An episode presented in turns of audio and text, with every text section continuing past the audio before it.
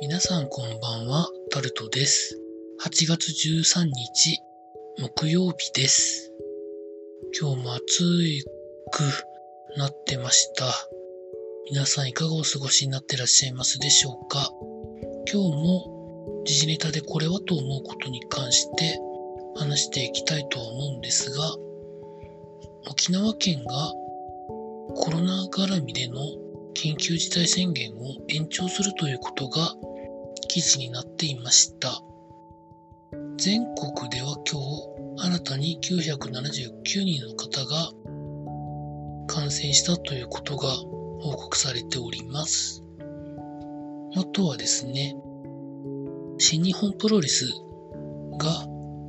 今日予定していたイベントを急遽中止するということが記事になっていました。選手の中で発熱した人がいて、まかり間違ったらということだったと思うんですけど、まあ、実際のところどうなんでしょうかわかりませんが。あとはですね、本当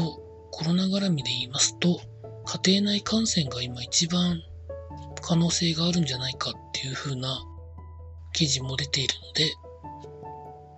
家庭内だからといって安心しきってはいけないというところらしいです。あとはですね、そうですね、まあ、名前の知れてる方の感染もちょこちょこ記事になってたりですとか、ジャイアンツの2軍が中央大学の野球部に負けるみたいなことも記事になっておりました。もう本当に暑いのとコロナのダブルパンチで本当まだまだかかると思うんですけど自分なりに気をつけていきたいと思う今日この頃でございました。以上タルトでございました。